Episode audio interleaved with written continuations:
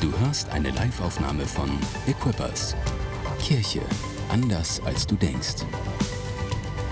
Weitere Informationen findest du auf mainz.equippers.de. Ihr Lieben, ich bin Tore Pastor in dieser Church und ich liebe es, heute mit euch das Wort Gottes zu teilen. Und mein Gebet heute für dich ist, dass du, dass du mit Energie nach Hause gehst. Und zwar nicht mit irgendeiner Energie, sondern mit der Energie Gottes.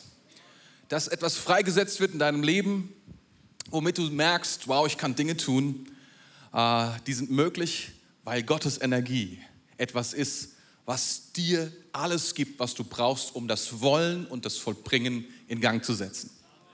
Ich bin sicher, Gott wird das tun durch sein Wort. Und ähm, mein Gebet jedenfalls für dich steht, ob hier oder online oder bei den Church Streams. Ganz egal, wir sind heute bei unserer Predigtreihe Energie Teil 3. Ich glaube, das Thema ist heute Lade dein Potenzial auf. Lade dein Potenzial auf. Und ich möchte kurz zusammenfassen, ganz, ganz kurz. Im Neuen Testament wird uns von einer Energie berichtet, und zwar eine Energie, die allen Menschen, Gottes Energie, die allen Menschen zur Verfügung steht. Und wir haben darüber gesprochen, dass es ganz wichtig ist, diese Energie zu erkennen, zu sehen, dass wir, dass wir diese Energie, dass wir einen Zugang haben auf diese Energie und dass wir diese Energie in unserem Leben freisetzen können. Da gibt es diesen Begriff im Neuen Testament. Es ist der Begriff, der griechische Begriff Energeia, also ganz nah dran an dem Begriff Energie, so wie wir sagen. Und wir haben dazu gehört, dass Energeia etwas ist, ja, definitionsmäßig, es ist, es ist die, es ist die zu sehen, was Gottes Möglichkeiten freisetzt, zu erkennen. Es ist, dass wir darin sehen, welche Vorgehensweise Gott hat mit dieser Energie. Es ist, ähm, es ist vielleicht sogar etwas, wenn wir, das, wenn wir diese Lehre zulassen in unserem Leben, wenn wir das lernen zu verstehen, dass wir dass wir Gottes Wege mehr verstehen und auch die Widersprüchlichkeit, die manchmal antigöttliche Kräfte aufmachen, um zu sagen, Gott gibt es gar nicht, dass wir sehen können, nein, nein, nein, du übersiehst etwas. Es ist die Energie Gottes. Das Problem, die Lücke in deinem Denken ist die Energie Gottes. Und ich bin davon überzeugt, dass wenn wir sie ergreifen und freisetzen in unserem Leben, dass wir mehr Glauben haben und mehr Kraft haben und mehr Perspektive bekommen für unsere Zukunft. Ich glaube, das ist etwas, was sich lohnt ähm, anzuschauen und dass wir mehr Zuversicht und Hoffnung bekommen für unser Leben. Und deswegen kehren wir heute wieder zurück, zurück, zurück zur Geschichte, die wir schon die letzten beiden Male angeschaut haben und geben einfach nicht auf, da durchzugehen, okay? Und ähm, ich glaube, dass, dass, dass allein das Wort Gottes selbst schon etwas ist, was Energie in uns freisetzt. Und ich, ich habe gedacht, das schauen wir uns direkt mal an, bevor wir uns den Vers mal wieder anschauen. Und zwar steht es in Hebräer 4, Vers 12, da heißt es, denn das Wort Gottes ist lebendig und wirksam. Das Wort Gottes ist lebendig und wirksam. Und dieses Wort wirksam, da steht tatsächlich energiefreisetzend. Das Wort Gottes ist energiefreisetzend. Es ist nicht nur lebendig, sondern es hat eine Wirkung und es wird beschrieben mit einem Adjektiv in diesem Fall, energisch, und es sagt, es ist energiefreisetzend. Ist das nicht großartig? Unterstützt wird das von 1. Thessalonicher, da heißt es dann, darum danken wir auch Gott ohne Unterlass dafür, dass ihr das Wort der göttlichen Predigt, das ihr von uns empfangen habt, nicht als Menschenwort aufgenommen habt, sondern als das, was es in Wahrheit ist, als Wort Gottes, der in euch wirkt, die ihr glaubt. ist interessant. Hier, das, das, oder in Klammer habe ich angegeben, äh, das in euch energetisiert ist, das in euch wirkt oder das in euch energetisiert ist. Ist ganz interessant, ähm, Anführungszeichen energisiert, energisiert ist ein Wort, was es nicht gibt. Das habe ich übernommen von einem viel schlaueren Menschen, einem Theologen, Christian Schwarz, hat das erfunden sozusagen. Ich glaube, das gibt es einfach nicht als Verb. Energie gibt es nicht als Verb, sondern es gibt es nur als Nomen. Aber hier müssen wir es halt irgendwie benutzen, weil es steht hier tatsächlich. Es wirkt als wirkt übersetzt, aber es meint eigentlich energisiert. Und ähm, das ist ein super praktisches Beispiel, was wir hier finden. Und zwar geht es um die Predigt. Wie gehen wir mit der Predigt um? Die Predigt kann eine Wirkung haben, heißt es hier. Sie kann keine Wirkung haben oder sie kann eine richtig krasse Wirkung haben. Und die Entscheidung, wie es wirkt, liegt bei mir. Da ist also wir können die Predigt hören und wir können es als Menschenwort annehmen, so heißt es hier, als eine Meinung, eine Idee, eine, eine, eine Rede, ein, was auch immer, irgendeine Opinion, irgend, irgendjemand hat immer eine Meinung zu irgendetwas, abtun. Oder wir können ihm eine andere Kategorie zuweisen und können sagen, das ist Gottes Wort. Wir haben die Möglichkeit, wir können sagen, die Predigt, ja, mal gucken, ich entscheide mich später. Mal gucken, wie es läuft und dann gucke ich mal hinterher, mache ich eine Kategorie dran. Aber so funktioniert es nicht. Weil der Glaube funktioniert immer, dass sich etwas im Unsichtbaren beginnt. Mit etwas, was noch nicht da ist. Weil ich kann etwas aus der unsichtbaren Welt nur dann rausholen, wenn es noch unsichtbar ist. Sonst kann ich es nicht rausholen. Weil das ist der Weg. Ich hole etwas aus der unsichtbaren Welt und ziehe es in die sichtbare Welt. Also deine Entscheidung, ob du, das, ob du eine Predigt annimmst, liegt nicht daran, ob ähm, ob sie cool ist und ob sie sich nice anhört oder ob du den Typ da vorne leiden kannst oder nicht, sondern es liegt daran, ob du sagst, ich glaube, dass das Wort Gottes gepredigt wird. Ich glaube, dass das Wort Gottes gesprochen wird und es wird etwas mit meinem Leben tun. Und es ist interessant, was hier steht. Da ist eine Auswirkung und es heißt dann, es energetisiert uns. Energisiert uns, nicht energetisiert, energisi energisiert uns. Und das Interessante ist, es steht hier im Passiv und bezieht sich auf Gott. Es ist so mit dem Passiv. Ne? Aktiv, passive Verben, kennt ihr bestimmt schon mal gehört? Schon lange her. Die Lehrer nicken mir zu, Logo, ja. Das ist unser täglich Brot und so. Wir anderen so, was? Wie, was meinst du? Es, äh, passiv und aktiv dreht etwas um. Man könnte sagen zum Beispiel, ähm, ich wasche oder ich putze meinen Hund oder mein Hund wird geputzt. Ne? Ich, ich drehe das Subjekt und das Objekt um. Das ist, was das passiv macht. Ne? Ich bin das Subjekt, wasche meinen Hund, ist das Objekt. Ne? Mein Hund wird gewaschen. Es ist immer noch das Objekt eigentlich, wird aber zum Subjekt, weil es im Passiv steht. Das ist, was das Passiv tut, okay? Ich weiß nicht genau, ob ich gut bin, in sowas zu erklären, aber in diesem Fall ist es mal wichtig, das zu verstehen. Also hin und wieder mal so diese, diese Dinge. Ne? Und hier, hier ist ein Punkt, hier wird etwas energetisiert und zwar Gott. Gott ist hier das Subjekt. Und das Energetisieren steht im Passiv.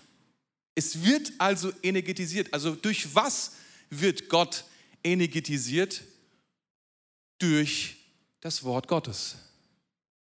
Das Wort Gottes ist es also ein, ist eine Katalysator. Es ist etwas, was die Energie Gottes für uns verfügbar macht, was es für uns nehmbar macht. Es ist wie ein Wandler, ein Dynamo, ein Motor, eine Solarzelle, was eine Form von Energie in eine andere Form für uns verwandelt.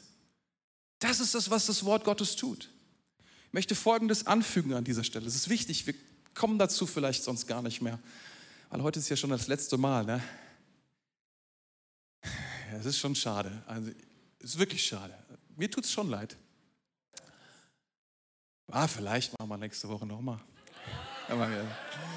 Ähm, die, die Sache ist, das, das Interessante ist, dieses Verb im Griechischen kommt im Neuen Testament immer vor im Zusammenhang mit Gott. Gott ist immer das Subjekt. Immer. Das bedeutet, dass wir werden nicht, wir, wir werden zwar energetisiert, aber wir geben diese Energie nicht weiter als aktives Subjekt, sondern es ist nur Gott. Das Einzige, was wir tun können, ist die Energie Gottes freisetzen für jemand anderen. Okay? Das ist zumindest soweit erlaubt es uns, die Schrift das zu interpretieren. Es gibt noch eine zweite Quelle, die wird auch beschrieben, und das ist der Teufel. Dämonen, auch sie haben Kraft, auch von ihnen kommt Energie und auch sie können Menschen Energie vermitteln. Also zwei Quellen, Gott und der Teufel. Letztlich ist es Gott, weil der Teufel benutzt die Energie Gottes für seine Zwecke. Die Energie ist für jeden da. Unsere Verantwortung ist, sie richtig zu nutzen. Also ganz, ganz wichtig, das zu verstehen, als ein Nebengedanke, aber er ist nicht unwichtig. Weil manchmal bekommen wir ja das Gefühl, wir können irgendwo Energie freisetzen. Aber es ist nicht unsere Energie, die wir freisetzen, sondern es ist Gottes Energie, die wir freisetzen.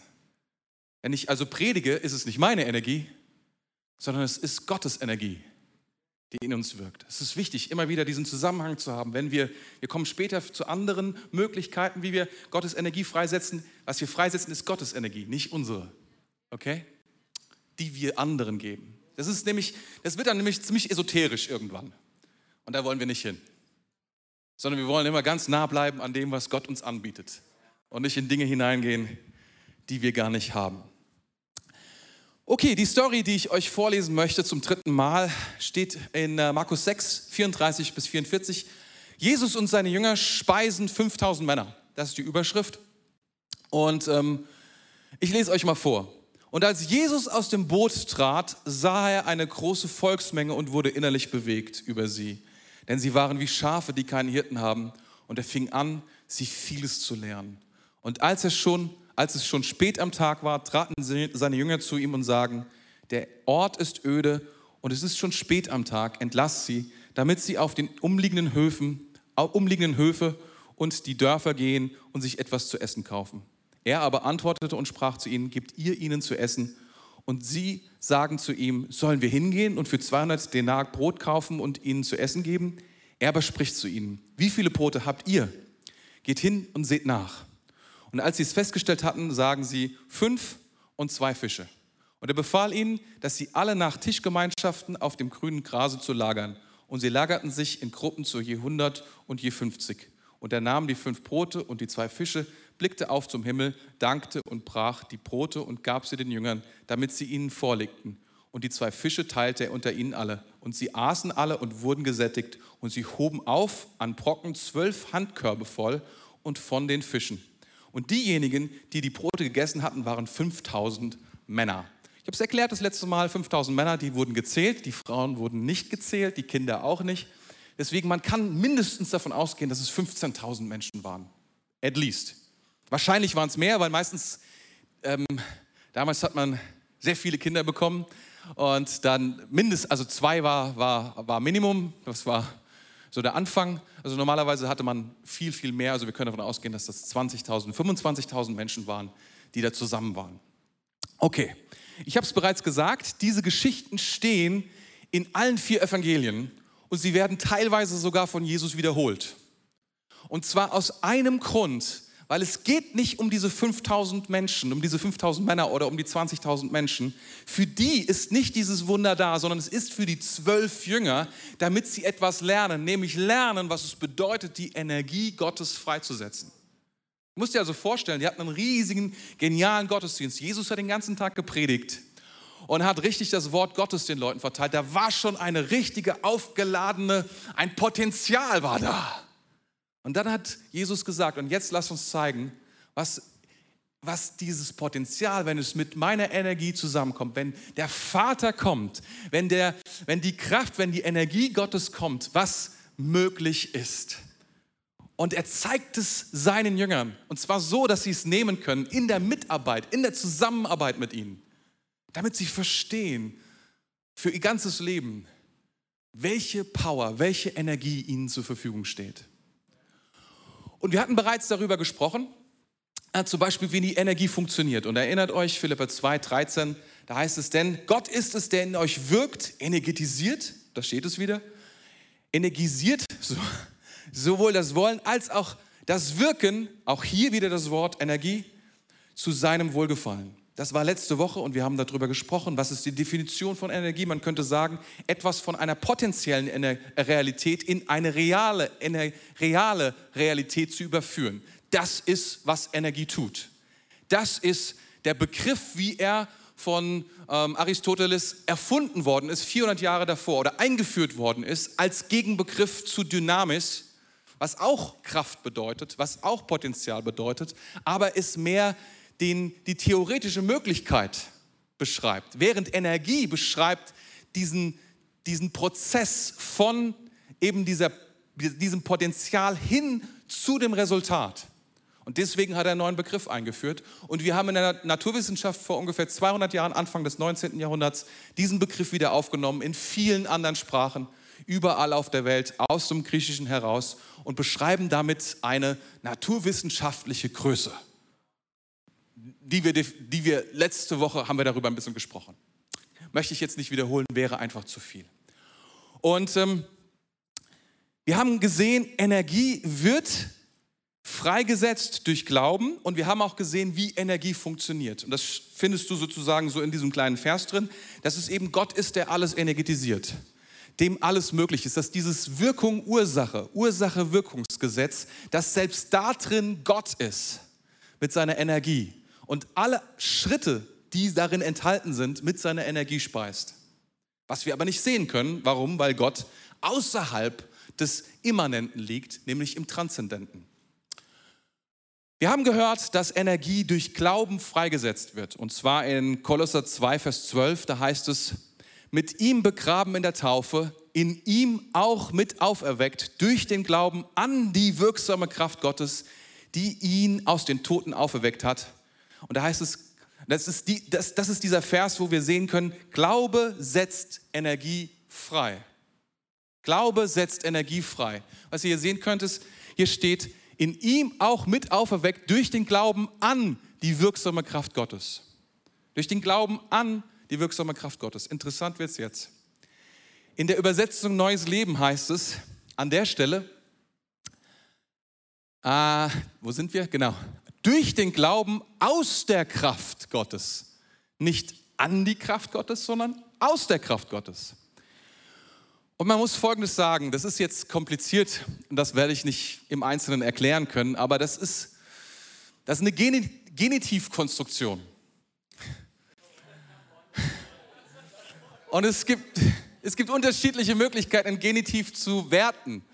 Er ist entweder ein Ob, es ist entweder ein Objekt oder eine Subjektbeschreibung. Also zum Subjekt oder zum, also je nachdem. Manchmal weiß man aber nicht genau, was es ist. Und dann übersetzt man entweder an oder aus, was zwei komplett andere Richtungen sind. Okay? In dem einen Fall ist das die Ursache, in dem anderen Fall ist die andere Ursache. Das ist genauso wie mit dem Passiv. Du drehst es gerade rum, je nachdem, wie du es liest. Das Abgefahrene ist, Elberfelder, Neues Leben, beides seriöse Bibelübersetzungen. Die eine sieht so, die andere sieht so. Das ist krass, weil du siehst es nicht. Jetzt fragst du mich, ja was jetzt? Meine Antwort wäre beides. Ich bin Kind meiner Zeit und würde sagen, sowohl als auch. Es ist der Glaube, der die Energie freisetzt, aber es ist auch die Energie, die Glaube freisetzt. Es ist in beiden Richtungen. Du brauchst das eine. Wenn das eine da ist, wirst du mehr Glauben haben. Und wenn du mehr Glauben hast, hast du mehr Energie. Es sind beide Richtungen, die hier beschrieben werden. Und das ist wichtig zu verstehen. Sie helfen sich gegenseitig. Und was ich in dieser Predigt tun möchte, ich möchte, dass wir uns diesen Glauben noch ein wenig mehr betrachten, weil ich glaube, das ist etwas, wo wir lernen können, wo wir sehen können, wo wir nachvollziehen können, wie Jesus, Jesus will das ja, Jesus das will, dass wir sehen, wie dieses Wunder zustande kommt, wie diese Energie freigesetzt wird, wie wir, wie wir da reinkommen an diese Energie. Da sind also die, die Jünger und sie kommen zu Jesus und sie Sie erkennen das Problem. Sie sagen, das ist ein öder Ort und es ist spät.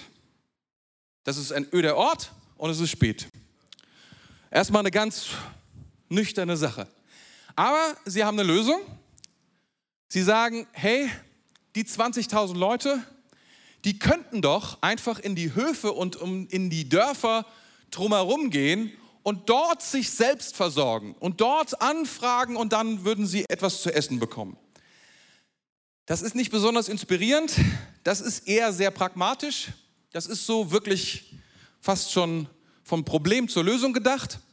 Das ist, was die Jünger tun. Sie sind sehr orientiert an den sichtbaren Grenzen und Möglichkeiten in dem Augenblick. Und das Interessante ist, was Jesus tut.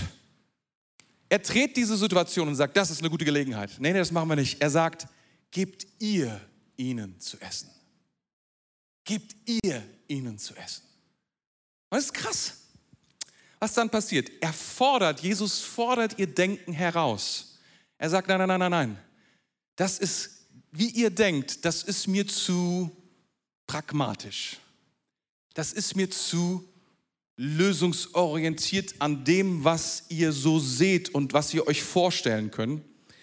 Weil die Sache ist die, ich habe euch nicht berufen zu meinen Jüngern, damit ihr Dinge tut, die möglich sind, sondern ich habe euch berufen, damit ihr die unsichtbare Welt, die nicht sichtbar ist, in die sichtbare Welt hineinzieht und das Unmögliche tut. Deine Berufung ist nicht, das Mögliche zu tun. Gottes Kind.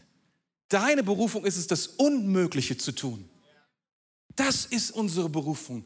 Das ist, was Jesus von seinen Nachfolgern sehen möchte. Er möchte, dass wir freisetzen, was verborgen ist, damit es sichtbar und fassbar wird in dieser Realität. Das ist, was Gott tun will. Mein Denken ist das mögliche Potenzial für meine Energie. Mein Denken ist das mögliche Potenzial für meine Energie. Dort, wo mein Denken endet, endet die Möglichkeit für die Energie Gottes in meinem Leben etwas zu tun. Wenn mein Denken zu klein ist, habe ich nur Platz für wenig von dem, was Gott freisetzen will. Sieh mal, das Potenzial wird bestimmt, mit, wird, wird für die für mich verfügbare Energie durch mein Denken bestimmt. Kein Mensch den ich kenne, stellt sich in seinen Garten ein Atomkraftwerk, wenn er vorhat, ein Einfamilienhaus zu bauen. Warum?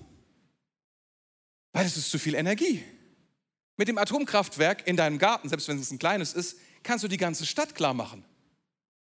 Das Problem ist, wir denken aber nur an unser Einfamilienhaus.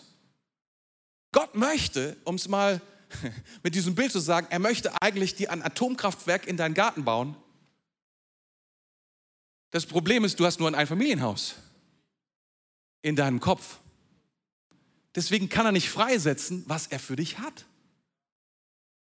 Gott, dein, dein Denken, ich weiß, ich glaube, ich, ich, glaub, ich habe mich noch nicht so richtig ausgedrückt. Dein Denken bestimmt das Potenzial, was Gott an Energie in dein Leben bringen kann. Dein Denken, deine, deine Grenzen, die du ziehst, deine Möglichkeiten, die du annimmst für dein Leben, die du in Erwägung ziehst, begrenzen, was Gott an Energie freisetzen will in deinem Leben. Andersherum, umso mehr wir uns trauen, dem zu folgen, was Gott tun will, umso mehr kann Gott freisetzen. Guck mal, was Jesus hier tut. Jetzt mal ohne, jetzt mal, wir, wir lesen das so, ne? wir, manche von uns sind schon lange Christ und wir sind schon so abgeklärt, sagen, naja gut, 20.000 Leute, was ist das schon? Wisst ihr, wie viel Aufwand wir hier machen, damit wir 100 Leute bei einem einzigen Konferenztag satt bekommen? Amen.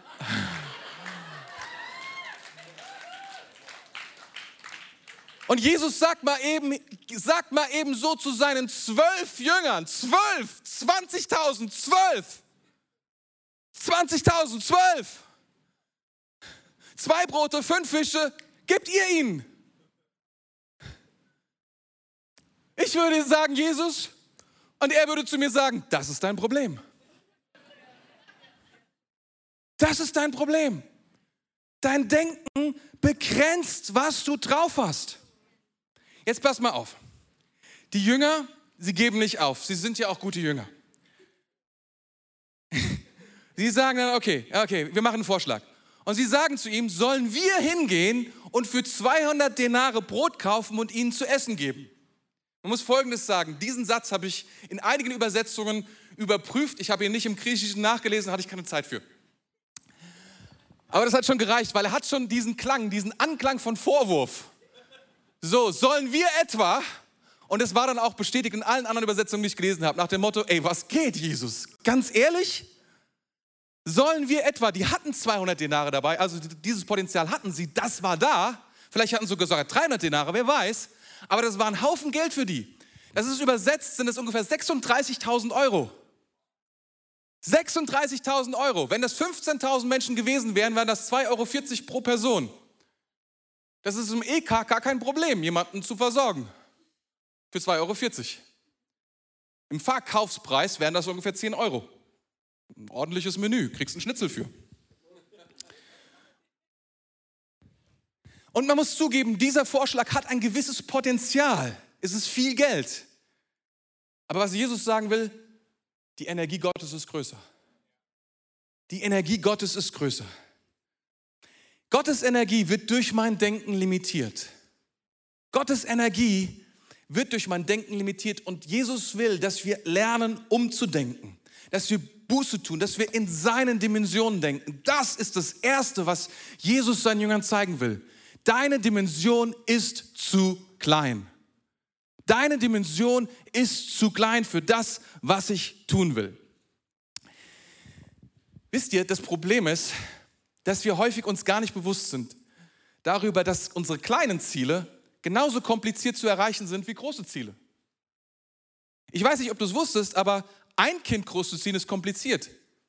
Bei zwei Kindern wird es ein bisschen komplexer. Bei drei Kindern sagt man, verliert man langsam die Zuordnungen, so den Eltern. Aber ehrlich gesagt ist es dann auch egal. Irgendwann. Es wird, es wird nicht viel komplexer. Ob du fünf Kinder hast, die nicht an Gott glauben, oder eins. Oder ob du fünf hast, die an ihn glauben, oder eins. Weißt du, eine Firma zu bauen, die Power hat, die klein ist, braucht eine Menge Power und Lebenskraft. Aber eine große zu bauen, ist genauso komplex. Ich kann ja sagen, aus Gemeinde, Gemeinde ist komplex. Ob ich mit 20 Leuten Gemeinde baue oder mit 2000 Leuten Gemeinde baue, ist komplex. Du brauchst, der Unterschied ist, du brauchst mehr Energie für die 2500. Die gute Nachricht ist, die Energie kommt von Gott. Das Problem ist häufig, wir denken einfach zu klein, weil wir denken, mit dem kleinen Denken kommen wir besser an das ran, was wir glauben zu erreichen zu können. Und wir glauben, dabei sind wir noch demütig und äh, realistisch. Und, aber das ist nicht, was Gott in unser Leben implementieren will. Das ist nicht, was Jesus gerade in dein Leben implementieren will. Er möchte, dass du anfängst und sagst, nein, nein, nein, ich muss in der Vorstellungswelt leben, in der Jesus will, dass ich lebe. Vielleicht hast du gedacht, fünf?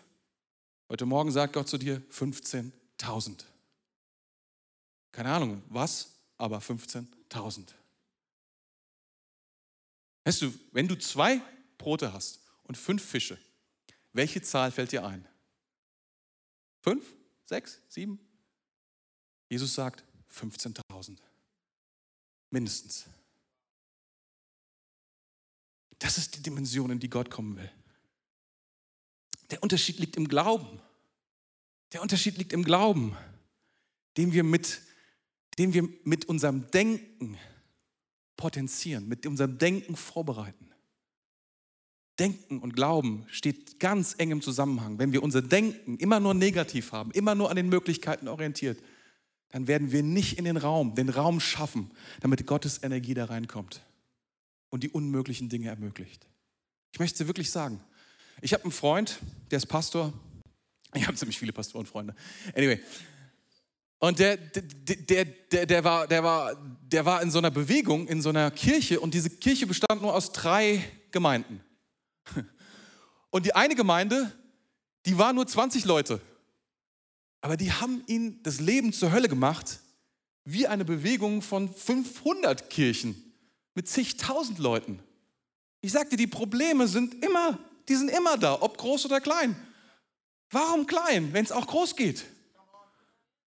Warum? Wenn Gott etwa so viel mehr für uns hat.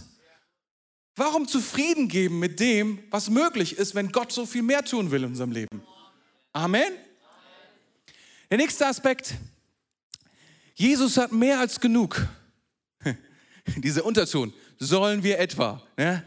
Es ist immer die Sorge, die Sorge in uns, dass es nicht reicht. Und dass wenn wir das investieren, was wir haben, dass wir dann nichts mehr haben. Sieh mal, wenn 200 Denare für die 20.000 gereicht hätte, 36.000 Euro umgerechnet, ungefähr, ich habe das am Jahresverdienst, das ist na egal, wie ich das gemacht habe, ungefähr kann man glauben, dass das so funktioniert. Dann, dann, dann, dann, dann hätten diese 36.000 Euro für die 12 oder die 20, die da unterwegs gewesen sind, die hätten super lange gereicht. Wir haben gedacht, ey, wir geben hier das, was wir haben, her und wer weiß, ob wieder was kommt. Wir sind froh, dass wir 200 Denare zur Verfügung haben. Ist es nicht, kennst du dieses Denken? Dieses Denken, meine Güte, wenn ich das weggebe, wer gibt dann mir zurück? Was ist dann damit? Dieses, dieses, dieses, eines der Hauptprobleme, was die Bibel auch immer wieder beschreibt, was Jesus beschreibt in seinen Gleichnissen. Da gibt er zehn Talente, fünf Talente, ein Talent. Und der eine mit dem einen Talent vergräbt dieses Talent, weil er Angst hat, dass es weg ist. Was machen die anderen? Sie vermehren, sie investieren, sie glauben. Sie glauben, dass da Power ist. Sie glauben, dass da Energie ist. Sie glauben, dass da etwas sein wird, dass Gott etwas hinzufügt. Aber das können wir nicht, wenn wir nicht investieren. Wenn wir nicht bereit sind zu glauben, dass Gott ein Gott ist, der keine Grenzen kennt. Dem alles möglich ist. Seht mal, wir versuchen unsere Arbeit zu optimieren. Das Geniale ist ja, wir haben alle 24 Stunden, stimmt das? Keiner kann sich eine Stunde dazu kaufen. Niemand, egal welchen Job du hast, ist ja genial.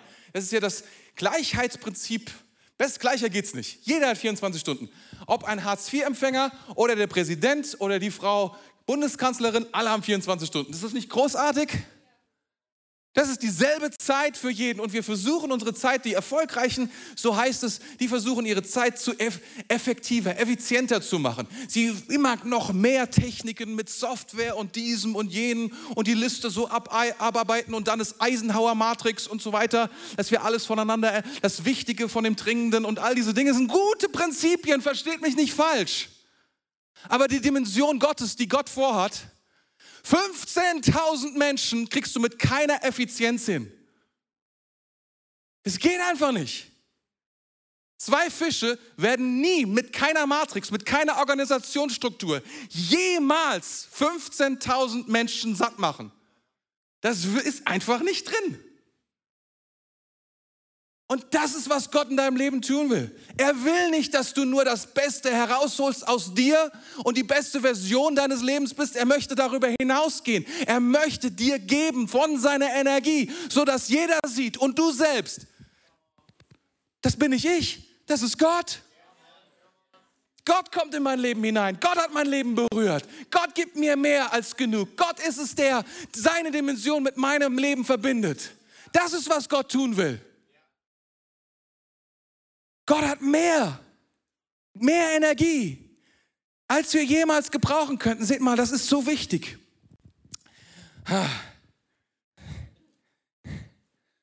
Wir müssen, wir müssen ja Folgendes wissen. Ich meine, keine Ahnung, ob es an dieser Stelle sinnvoll ist, das nochmal zu erklären, aber es gibt ja schon Möglichkeiten, innerhalb dieser Welt Dinge zu vermehren. Zum Beispiel kannst du Brot vermehren, indem du den Teig zum Beispiel äh, gären lässt. Dann wird er immer größer und immer größer. Dann machst du noch ein bisschen Mehl dazu und dann wird es immer mehr und immer mehr und immer mehr und umso mehr Mehl dazu und umso, verstehst du, irgendwie, das sieht so aus wie eine Vermehrung. Oder Fische.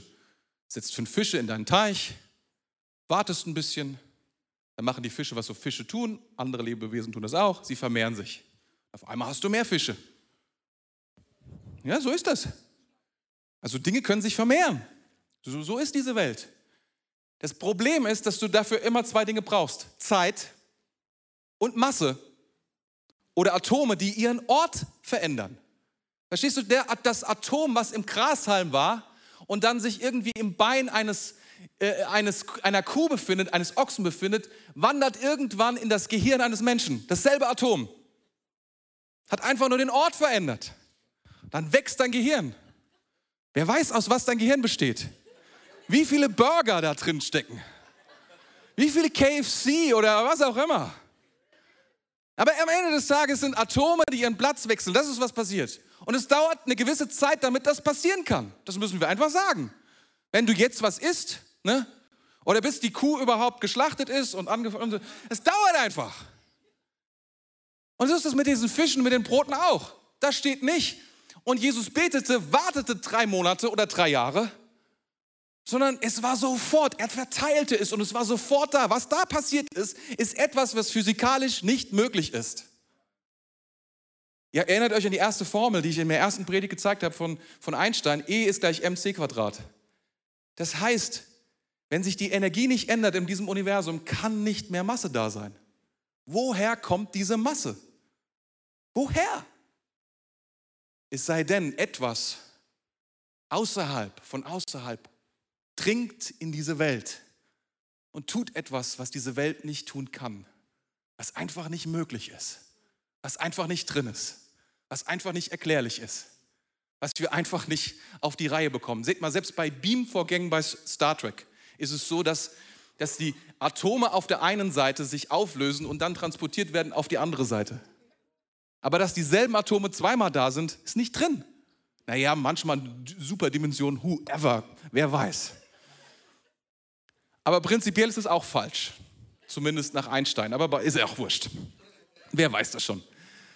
Am Ende des Tages ist eine Sache sicher in dieser Geschichte, was Jesus hier präsentiert ist, das, was ich hier tue, das, was ich hier tue, ich, mach, ich setze etwas frei, was außerhalb von unserer, unserem Einflussbereich ist, was von dem, auch dem Einflussbereich der Natur ist, was von dem Einflussbereich von allem ist, wer wir sind und wo drin wir leben.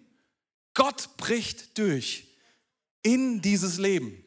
Und das ist was, nochmal, in allen vier Evangelien geht es nur darum, den Jüngern das zu lehren. Und Jesus spricht mit ihnen über dieses Gleiches, damit wir verstehen, dass wir aufhören, so zu denken, wie die Möglichkeiten sind in dieser Welt. Dass wir anfangen, in den Möglichkeiten zu denken, wie Jesus denkt. Nämlich damit rechnen, dass der übernatürliche Gott ein Gott der Wunder tut. Der nicht aufhört, Wunder zu tun, sondern dem alles möglich ist, dass er weiterhin Wunder tut und dass er bereit ist, in das Leben von uns einzudringen mit seiner Kraft um die Dinge zu tun, die notwendig sind. Und er ist nicht geizig. Wir lesen, zwölf Körbe sind übrig geblieben. Es war nicht so und es war genau richtig. Jeder hat bekommen und kein bisschen mehr, kein bisschen weniger. Das ist ja oft eine christliche Lehre. Kein bisschen mehr, kein bisschen weniger. Gott hat mir genau diesen Betrag gegeben. Ich will etwas sagen, Gott ist nicht geizig. Gott gibt gut Trinkgeld. Er sagt, hey, es ist überhaupt kein Problem, das ist überhaupt kein Ding für mich. Das sind keine, das sind keine Zahlen für mich. Das ist gar kein. Er möchte, dass wir anfangen, in diesen Dimensionen zu glauben. Nächster Punkt. Jesus möchte, dass wir Teilhaber werden von dem, was er tut. Wenn, wenn, wenn wir sagen, dass wir durch Glauben freisetzen, die Energie Gottes freisetzen, dann bedeutet das, zu glauben, bedeutet nicht nur, dass wir, was habe ich hier geschrieben, dass wir dass wir, dass wir das als richtig, der Glaube bedeutet, dass wir, dass, wir, dass wir richtig denken oder dass wir innerlich zustimmen von etwas, sondern Glaube bedeutet, dass wir Teil werden von dem, was Gott tut. Das bedeutet Glauben. Wir werden Teilhaber von dem, woran Gott gerade am Start ist. Er möchte. Das ist Glauben. Nicht nur, dass wir das abnicken, dass wir sagen, ja, stimmt, ja, ja, passt schon. Weil, wisst ihr, was Jakobus sagt? Jakobus sagt, die Teufel glauben auch. Das tun sie auch und sie zittern. Die Frage ist, auch des Jakobus, ob wir entsprechend von dem, was wir glauben, was in der unsichtbaren Welt schon da ist, entsprechend handeln in dieser Welt, um das, was dort ist, in diese Welt hineinzuziehen. Das ist die Frage. Jesus will, dass wir teilhaben. Deswegen fragt er, wie viele Brote habt ihr? Und sie, sie sagen, sie, sie, sie, checken das und sie erkennen, das ist zu wenig. Aber wisst ihr, was Jesus dann sagt? Er, meint ihr, es wäre unmöglich gewesen für Jesus, aus Nichts diese Brote zu machen? Meint ihr, das wäre noch irgendein Schritt gewesen, der irgendwie die ganze Sache erklärlicher macht? In irgendeiner Art und Weise? Wohl kaum. Was er nimmt, er nimmt diese zwei Brote, er nimmt diese fünf Fische als ein Kontaktpunkt als ein Kontaktpunkt unseres Glaubens, als ein Kontaktpunkt unserer Teilhabe, als ein Kontaktpunkt von dem, dass wir uns verbinden mit dem, was Gott möglich ist. Und nimmt das und benutzt das, um die Energie Gottes dadurch fließen zu lassen. Er benutzt, was wir haben. Und wenn es noch so wenig ist. Aber das, was wir haben, das will er. Nochmal. Er benutzt, was wir haben. Und wenn es noch so wenig ist. Aber was wir haben, das will er, damit er tun kann, was er tut. Ist es gut?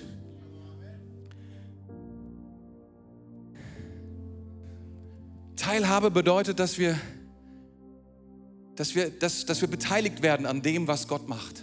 Das bedeutet es zu glauben. Teilhabe bedeutet, dass wir uns ausrichten in die Ordnung Gottes. Das ist ja etwas, was ich letzte Woche gesagt hatte. Auf einmal gibt Jesus merkwürdige an, an, an, äh, Anordnungen und sagt, setzt die Leute in 50er, 100er Kreisen. Ich habe mich wirklich oft gefragt, was das bedeutet für dieses Wunder, dieses physikalische Durchbrechen der Energie Gottes. Hat es damit irgendetwas zu tun? Ich habe keine Ahnung. Ich weiß nur eine Sache, dass es gut ist, Gottes Wort Folge zu leisten.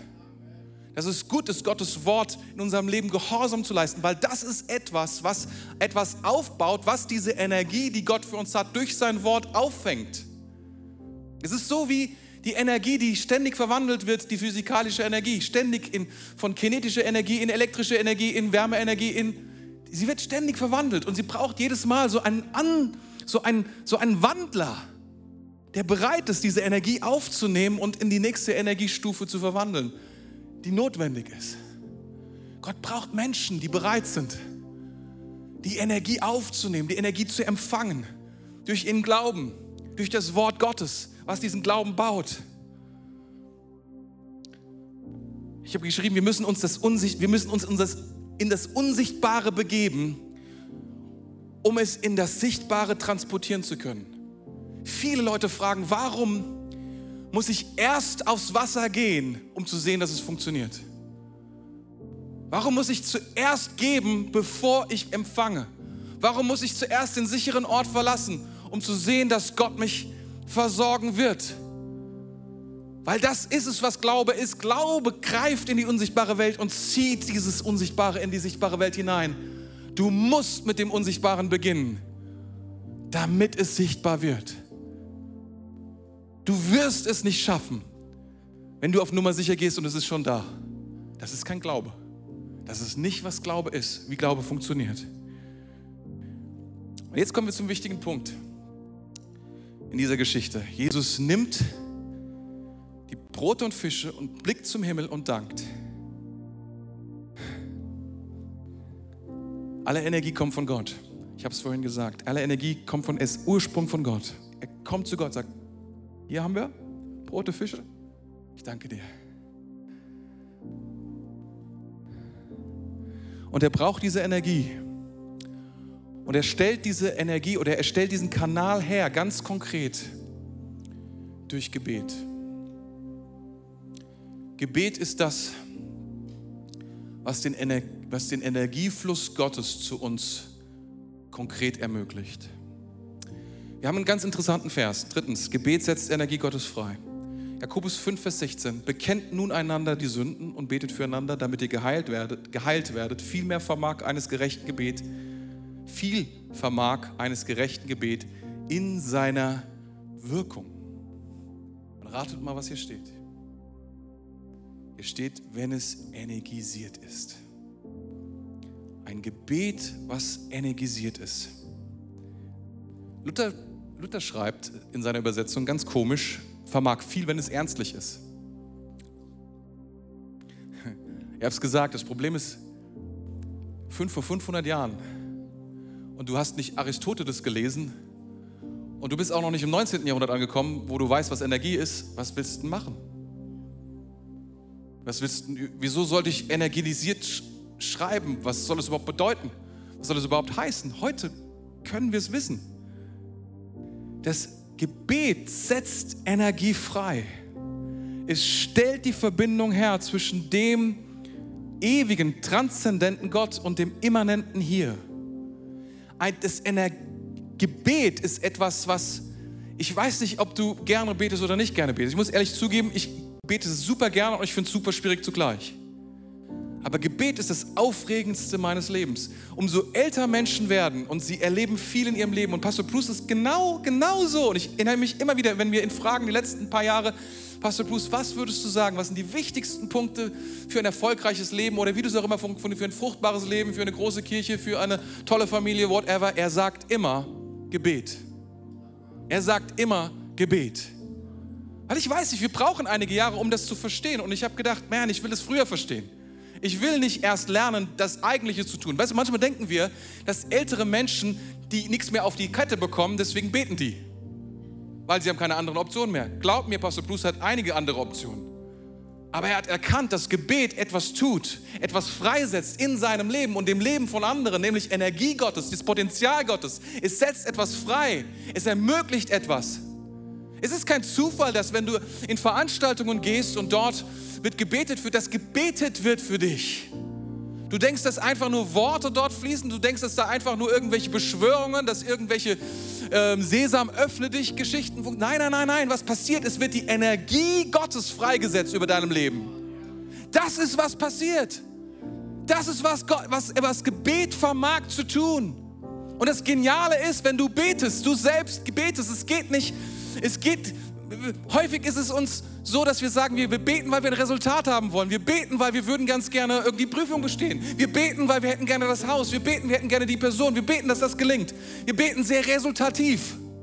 Es ist nicht so, dass Gott nicht gerne Resultate in unser Leben hineinbringt, aber wir müssen verstehen, das Gebet in sich, das Gebet in sich hat schon Nahrung für uns. Das Gebet in sich hat Energie für uns. Wenn wir beten und verstehen, was es ist, ist das Gebet schon so powerful. Verstehst du? Es energetisiert. Du gehst aus einem Gebet heraus und denkst, meine Güte nochmal, was ist anders? Der Himmel hat sich geöffnet über deinem Leben, über deinem bescheidenen Gebet, über deinen Worten, die du überhaupt nicht, verstehst du, es kommt nicht darauf an, wie laut du schreist, es kommt nicht darauf an, was du formulierst, es kommt nicht darauf an, was du fühlst in diesem Augenblick, sondern Gott sagt, wenn ein Gebet gesprochen wird im Glauben, öffnet es den Himmel und ich will meine Energie in dein Leben hineinbringen. Ich will etwas mit deiner Motivation tun, ich will etwas mit deinen Gefühlen tun, ich will etwas mit deiner Richtung tun, ich will etwas tun mit deiner Kraft, mit deinen Möglichkeiten. Das ist, was Energie tut. Das ist, was das Gebet tun will in unserem Leben. Oh man, ich habe noch so viel hier stehen.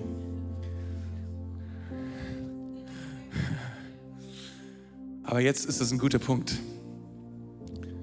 um praktisch zu werden. Ich weiß nicht, welche Entscheidung du getroffen hast. Ob du das Wort Gottes heute, die Predigt heute hören willst als Wort Gottes oder als Meinung, als gute Information, als nice Unterhaltung. Oder ob du gehört hast, dass gesagt, nein, nein, nein. Ich glaube, dass Gottes Wort heute etwas in meinem Herzen bewirkt. Dass es etwas freisetzt in meinem Herzen, nämlich Energie. Ich habe keine Ahnung, was bei dir die 15.000 Leute in deinem Garten sind. Was deine größte Herausforderung in deinem Leben ist. Aber ich weiß eine Sache, Gott will seine Energie in diese Herausforderung bringen. Gott möchte seine Lösung in dieses Leben hineinbringen, sei es groß oder klein, aber Gott möchte kommen mit einer Lösung, die größer ist als deine Vorschläge, die gewaltiger ist als deine Vorschläge. Was wir tun müssen, wir müssen uns neu aussteigen und sagen, Gott, was ist dein Wort? Hier sind meine 200 Denar, das ist mein Vorschlag. Gott sagt, ich habe aber keine 200 Denar. Vielleicht hatten die gar keine 200 Denar. Stell dir vor, du hast gar keine 200 Denar. Du wüsstest, das wäre die Lösung, wenn die 200... Also betest du für die 200 Denar, das machen wir auch manchmal, oder? Wir beten fürs Geld. Das habe ich gemacht, als, ich, als Gott zu mir gesagt hat, ich soll Theologie studieren. Habe ich für Geld gebetet, damit ich Geld habe, um zu studieren. Gott hat zu mir gesagt dann irgendwann, bist du total bescheuert? Ich will, dass du es tust, obwohl du kein Geld hast. Ich werde es trotzdem tun und dich versorgen. Natürlich. Wir denken manchmal so klein. Wir denken manchmal so praktisch. Dabei will Gott kommen und uns herausfordern und uns eine neue Dimension aufmachen. Und ich möchte dir sagen, Gott möchte kommen und Energie geben für dein Leben. Er möchte nicht, dass du stehen bleibst bei all dem, was nicht möglich ist, sondern er möchte, dass du anfängst zu glauben, dass Gott alles möglich ist. Ein Gott, der Wunder tut. Ein Gott, der Energie freisetzt. Ein Gott, der kommt mit seiner Kraft, um dich aufzurichten, um dir eine Zukunft zu geben, um dir Hoffnung zu geben. Du denkst, das Leben ist vorbei, du hast es verbacken. Ich möchte dir Folgendes sagen, das Beste kommt erst noch.